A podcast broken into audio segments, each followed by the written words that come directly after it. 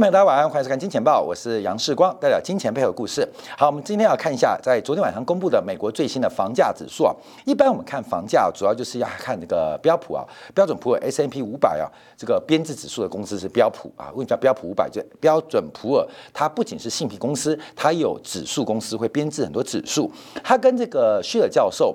那进行了合作，然后透过量化指标长期追踪美国的房价，所以为什么看标普 K 需的指数啊？基本上是经过一个科学跟学术还有产业指数公司合制编做的一个美国房价的观察。我们看到最新公布的数据是六月份的美国房价的年增率。呃，二十大城市，通常看二十大城市年增率的涨幅是百分之十九点一啊，这个增速是再度刷向了一个新高。那这个年增率啊，年涨幅是刷新了历史最快的房价上涨的速度。好，我们提供另外一个数据啊，因为同期美国道琼指数是从两万五千八百一十二点涨到了三万四千五百零二点，所以道琼指数。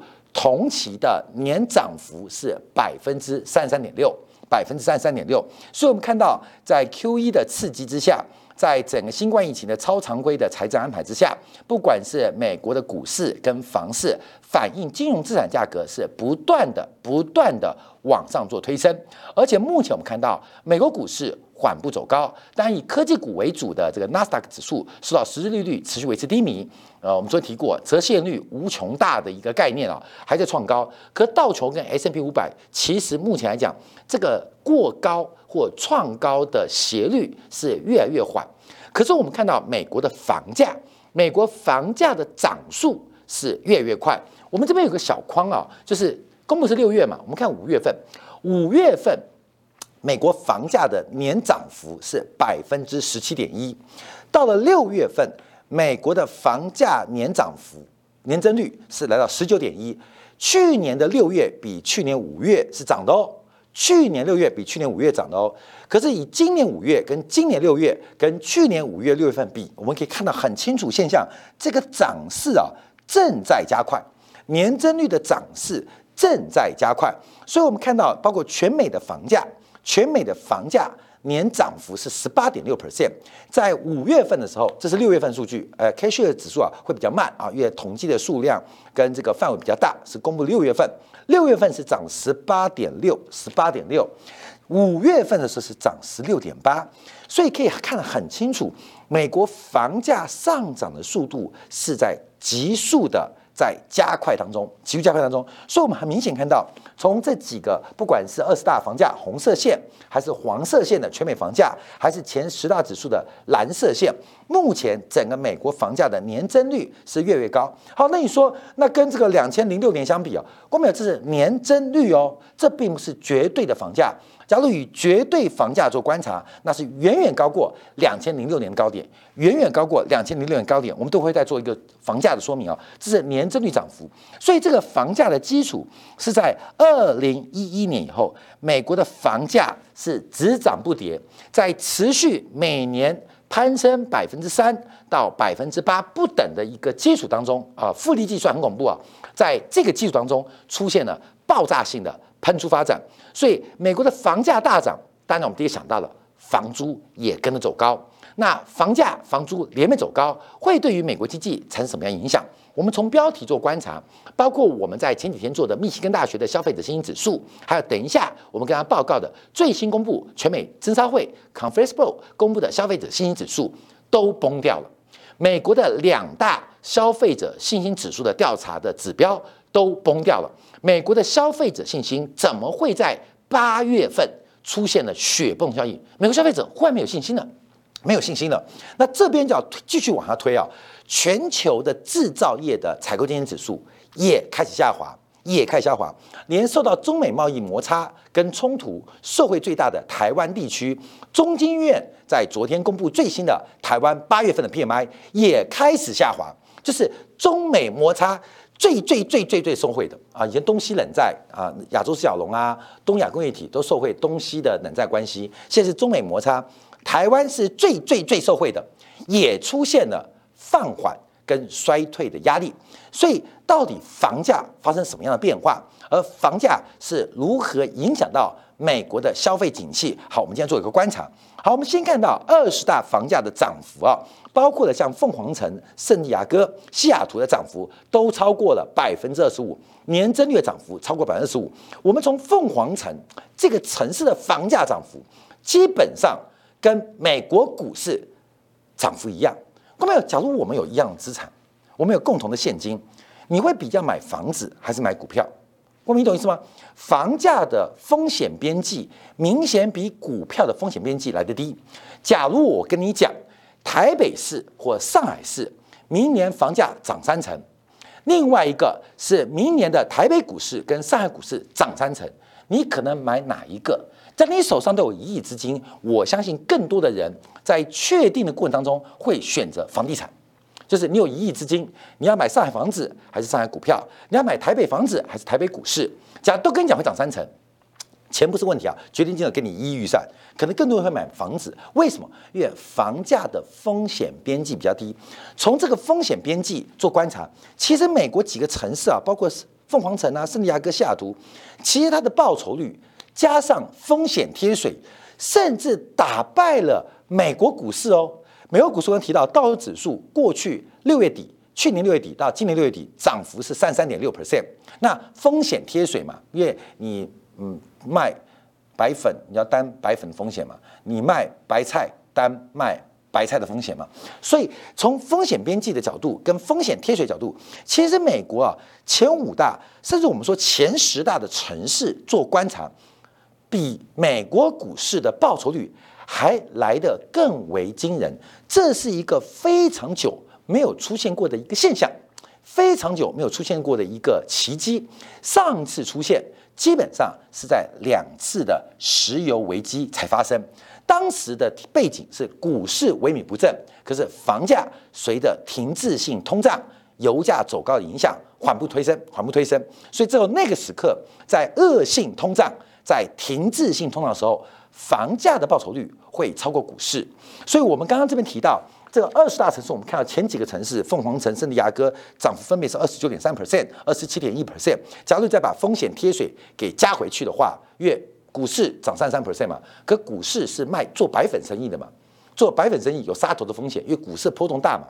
房地产是卖白菜的嘛，卖白菜总不会杀头，顶多被警察或城管开罚单。啊，所以这个风险贴水概念是不一样的。所以从这个逻辑，我们可以看到，美国的房价的涨幅跟报酬率，甚至已经打败了美国股市。那我们回归啊，这十几年来最成功的就是这个黑石啊，Blackstone 啊，基本上他们对于房价的看法如此的精准跟掌握，这是官媒可以特别做关注跟留意的地方啊。所以这个房价的呃绝对价格历史新高，而涨幅也创下历史新高。好，那我们再再往下观察啊，因为房价。房价是面粉，房租就一定是面包。面粉涨价，面包迟早会跟进走高。房租可以是说房价的二次加工或二次消费，所以房价是面粉，那房租就面包。房价都已经面粉都涨成这个样子了。那房租这个面包能够不涨吗？所以我们看到，从今年一月份以来，整个全美各大城市的租金都在快走高。好，各位这边啊，这个这个横轴指的是每个月房价的变化，负的啊到负百分之三就是深蓝色，那一路越越淡，涨幅在接近百分之三，越红的代表越火烫。我们一看到，从二零一八到二零一九到二零二零，其实啊下跌的情况。并不明显，可在今年以来，整个全美的租金出现了爆炸性的一个突破，包括了像呃纽约的租金啊，这个涨幅是高达了百分之五点八，相对于二零一七、一八、一九年租金也只涨了百分百分之三点六，所以目前啊，包括纽约啊、洛杉矶，全美国各大城市的租金都在出现一个狂飙发展，所以房价跟房租的同步走高。好，观众，我们看到 CPI 的影响。啊，我们在过去几天呢，我们特别关注美国会出现停滞性通胀，是因为来自于消费品、来自于耐久材、来自于非耐久材的物价膨胀都不可持续。这是一个工业革命已经发生两百年的时代，任何的消费品或呃非必需消费品要长期供应紧缺，是不可能在当代的物质文明发生的。所以这也是鲍威尔提到的，为什么通胀不可持续？因为这是一个全球全范围全产业长期产能过剩的年代，长期产能过剩的年代。所以为什么说通胀不可持续？可是我们还观察，但房价呢？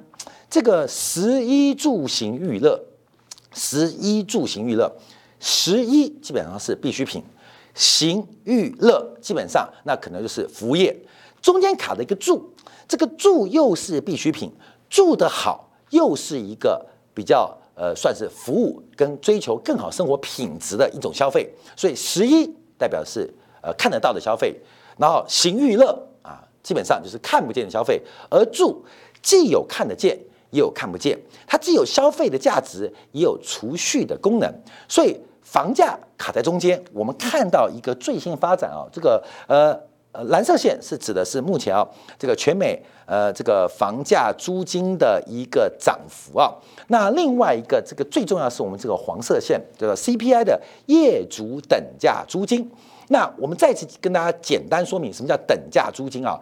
因为啊美国房地产自有。自有率啊，大概将近七成，那三成人是租房，那租房可以透过很多的价格，包括税局的资料来调查。那自有房的居住成本要怎么计算呢？所以就有一个等价租金的一种换算方式。我们简单来讲，在采样在统计过程当中，包含了水电费等等，就问你自有房，那请问你愿意多少房子？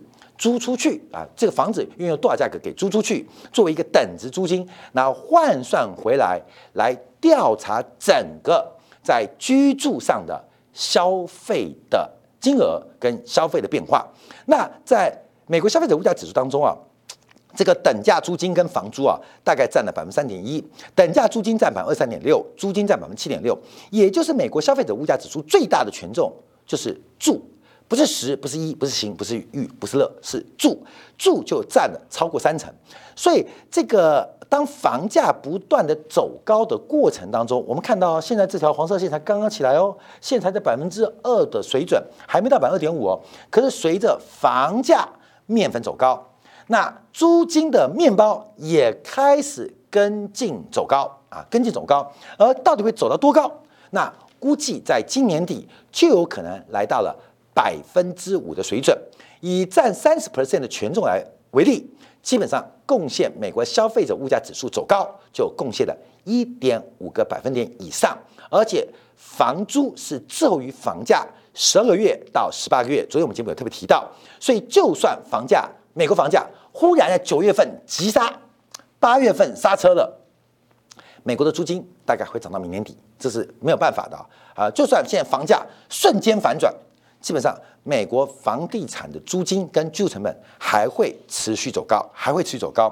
所以我们可以看到，这个目前整个美国的金融资产在大量的货币刺激之下，出现了一个爆炸性的走高，而这个爆炸性走高已经开始影响到实体经济的消费跟一般民众的。这个社会的矛盾。那另外我们看到，月九月六号，就从劳动节之后啊，美国将有七百五十万正在申请各式各样疫情失业补贴人会失去呃这个领取就业补贴的资格。房租走高啊，这个呃失业救济金又不见。这个我记得以前那个很有名一个片嘛，叫《当幸福来敲门》，那男主角谁啊？那个黑人，当幸福来敲门。而威尔史密斯，对对对，大家看过那个《当幸福来敲门》嘛？就是呃卖一个那个什么探测那个骨质检测仪的，然后他一直想给人生创造奇迹，一直努力，就最后老婆也跑了，那小孩不懂事跟着他，然后穷到最后，呃，基本上连还住在这个呃地铁捷运站的这个很简陋的厕所啊，那个剧情很感人，就是呃外面在敲门，打扫敲门，那他把儿子耳朵捂着，然后把门顶住，不能打开。我们看到。后面美国现在就要发生很多这种事情，发生非常多的事情，房租越来越高，又失去社会的就业补贴，所以在这个时刻，我们看到昨天美国公布的第二个消费者信心指数，就是 Conference Board 公布的消费者信心指数出现了雪崩性的下滑。我们在前几天做过密西根大学八月十三号做过密西根大学的消费者信心指数暴跌，来到了十年新低。那现在另外一个统计指标，而我们可以想哦，密西根大学。是可能从学术单位做的，那这个美国智商会、全美智商会 （Conference Board） 那可以讲说是商业团体做的，两种不同的口径所做的调查，美国的消费信心在八月份出现了瞬间的反转，七月份走弱，八月份直接闪崩。啊！所以目前美国消费信心是出现快速的滑落，那这个快速滑落也可以预估到美国的零售销售的影响是非常大，所以目前美联储完全被金融资本绑架，加息怎么加息？美国景气已经过了高峰，开始往下。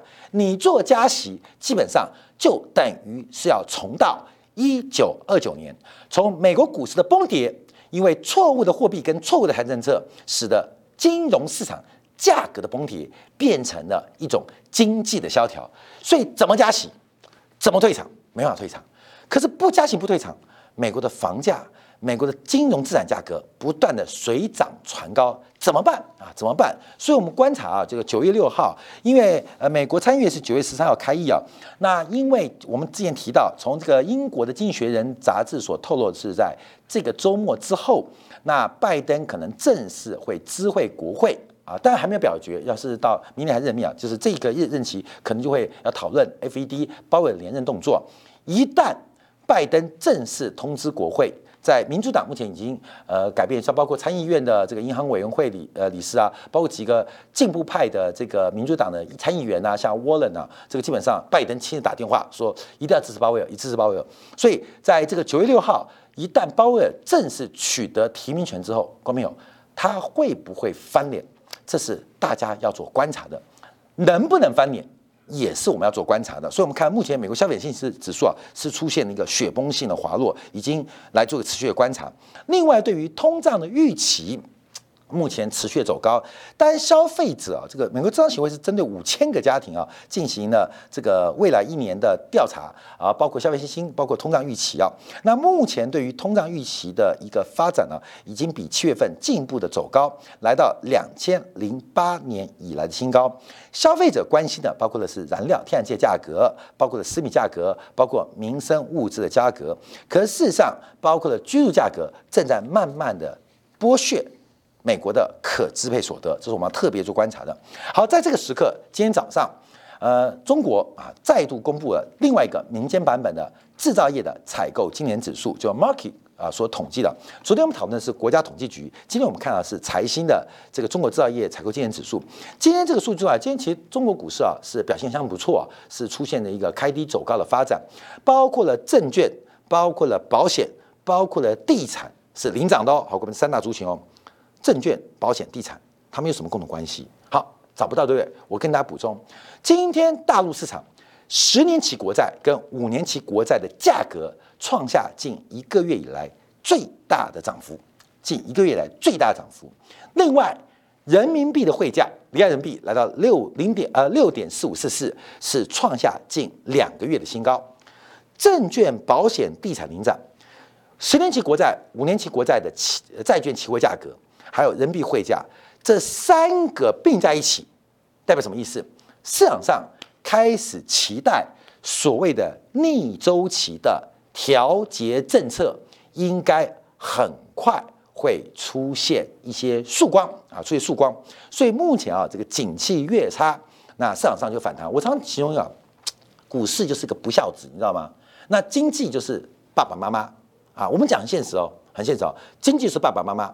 股市不孝子，那这个爸爸妈妈是什么爸爸妈妈？这个爸爸妈妈是很有钱的爸爸妈妈。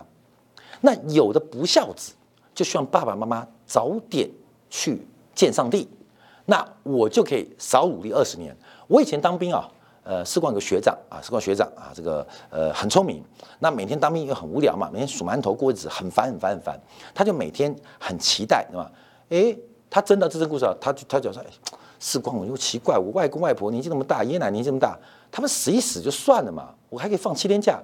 爷爷死掉放七天，奶奶死掉放七天，外公死放那放七天，外婆死掉放七天。哦，他们四个一起死掉，我可以放一个月啊。当兵当然太闷了嘛，想放假就想说，假如外公外婆爷爷奶奶呃在这个时间早死不如好死啊，基本上他可以放假啊。这是我学长他讲，我永远记得啊，这个呃人性啊人性，当然他可能也是开玩笑的。那我们就讲。股市跟经济就是不孝子的关系。那为什么不要死？经济越差，这个不孝子可以拿得越多啊，观众懂吗？不孝子，所以经济越差啊，股市就走高，对不对？美国也是这样嘛，经济越差，QE 宽松发钱了嘛，发钱了嘛，而且不仅不是不仅是不孝子，而且还是独生子啊，独生子。爸爸妈妈钱还非得给你不可以啊！你给他翻个脸啊！不要像前阵子台湾不是有一个开什么那个那个跑车撞死人的吗？那到处晒文章吗？为什么？因为他精神病。为什么精神病？那精神病为什么有车？因为他妈妈希望他能够吃药。那什么奖励？只要你吃精神病的药，乖乖吃药，我就买一台跑车给你啊！这是很荒谬的事情嘛。本来就有精神病啊，然后说不去看病啊，也不看吃药啊，基本上就每天瞎搞。那现在妈妈说，只要你愿意吃药，愿意看病啊，基本上我就买台跑车给你啊。最后药没吃，车到手啊，撞死人了啊。基本上这个是社会的悲剧。可是我们看到今天啊，包括不管东西方都一样，景气越差，爸爸妈妈快撑不住了，眼泪在滴，内心在笑啊。今天中国的股债会同步走高啊，同步走高，为什么？市场期待逆周期调节的开始啊，好，那我们就回来看这个细项啊，因为这个中国制造业是从二零二零五年五月份以来首度跌破五十的均值啊，不管从订单、从产出，呃，基本上都不好。那唯一好的也不好，库存走高。库存走高，那这个库存走高，你觉得是好吗？当然是不好。所以，我们看到，不管是国家统计局的版本，还是这个 Market 呃财新所公布的数据，基本上都很明显见到，这个中国的制造业正在下滑。只有中国吗？我们看一下亚洲八月份的制造业采购经理指数啊。我们先看到这个，包括台湾地区啊，因为台湾呢，这个在过去这一年啊，受惠于中美的不管是科技的摩擦还是贸易摩擦，是受惠非常非常大的。那连台湾的地区的采购经理人都出现了制造业长经理人都出现下滑，印度下滑，韩国创下去年十月新低，那泰国是早就跌破了五十，菲律宾在呃八月份是由扩张变成收缩，那马来西亚。基本上在地域十七层，因为它的制造业采购经经理人呢在四十点一、四三点四，地域十七层，地域十七层跟十八层的差别在哪边？呃，也没有比较好一点呢，一样惨。那印尼啊，在地域十六层啊，等着马来西亚。越南是刚刚打入到地域十八层，因为新冠疫情的影响。所以，我们看啊，整个亚洲东亚供应链，从韩国，从东北亚到东亚台湾地区、大陆地区到东南亚。所有的制造业 PMI 都在出现一个转弱跟下滑的变化，这是一个很重要。东亚供应链，全球三大供应链嘛，东亚、西北欧还有北美，全球这三大制造业基地嘛，北美制造业基地、西欧、北欧，还有一个东亚，这三个，那大家有做各自的分工。那我们从东亚的部分可以看到非常清楚，目前在进入一个收缩跟产业周期结束的循环。那我们看一下美国好了。这个即将公布的 ISM 指数跟领先指标叫芝加哥的采购经年指数，那也比七月份出现拉回啊，从七月份的七三点四到八月份的中值六十六点八是出现下滑，而且是数字是低于预期，是低于预期。那目前我们看到几个数据啊，包括的订单是放缓的，产出放缓的。那什么在积着？什么在升高？积压订单在升高，缺货嘛。第二个是供应商交货的速度在变慢，好，过没有？这听起来缺货对？还告诉你，库存也创下五个月新高。我昨天有郭台铭讲这个 B N T 疫苗的故事跟大家报告，因为郭台铭不是昨天发表一个呃社交媒体文章吗？跟台湾政府、台湾地区政府喊话嘛，说疫苗多买。他说他第一句话说，以我过去四十年供应链的管理经验。啊，一开始讲红海嘛，全球最大的这代工厂，以我四十年的供应链经验，那不啦不啦不啦不啦，其中有两句话，我看到的不是疫苗，我看到的是一个全球最大电子代工厂老板的心态。他说，过去啊都是 just in time 啊，零库存或是低库存的心态，任何多一分的原材料库存或多一分的产成品，都是一种财务上的浪费啊，所以效率降低。可在现阶段，基本上是越多越好，不管是原料库存越多越好，还是这个中间材越多越好，甚至产成品库存越多越好。后面这是一个一朝被蛇咬，十年怕草绳过程。全球在疯狂的堆积存货，从上游、中游、下游，大家都在堆积。所以我们看到有没有增加订单？有，东亚这个订单交不出去。那北美订单交不出去，那那个供应商交货全部卡住啊。可是哦，在手的库存是非常非常惊人哦。目前美国假如把批发、中间跟零售商你全部加起来，美国的商业库存是创下历史的最高。所以常说什么美国的库销比很低，那是因为零售商就是下游零售商库销比创立创新低，可以把总库存来讲是创新高的。所以从芝加哥 PMI 也看到，美国也正从高峰往下。好，我们这边提到的重点什么？就是全球的景气其实撑不住，也持续不下去。在这个时候，最重要的成本，不管是食衣住行娱乐啊，这个住的成本对消费者影响很大。在土地生产要素当中啊，这个呃四大生产要素：土地、资本、工资跟利润当中，土地这块要素的报酬越要越多，它像非常贪婪的一个贪吃蛇一样，把全球经济发展的活力正在一步一步的吞噬下去。到底美联储是要加息还是要继续宽松？其实它碰到两难：一加息，一紧缩。我们可以见证到一九三零年、一九三一年全球大萧条的风险，债务高，货币非常宽松。那不宽松呢？就像现在的股市、现在的房地产一样，美国很多大城市，看到没有？美国炒房远远优于炒股，而这个景象会如何的持续下去？我相信大家心中都有一个答案。好，我们分享到这边啊，感谢大家今天的收看。呃，您同一时间晚八点，杨思光在《见报》与各位再会。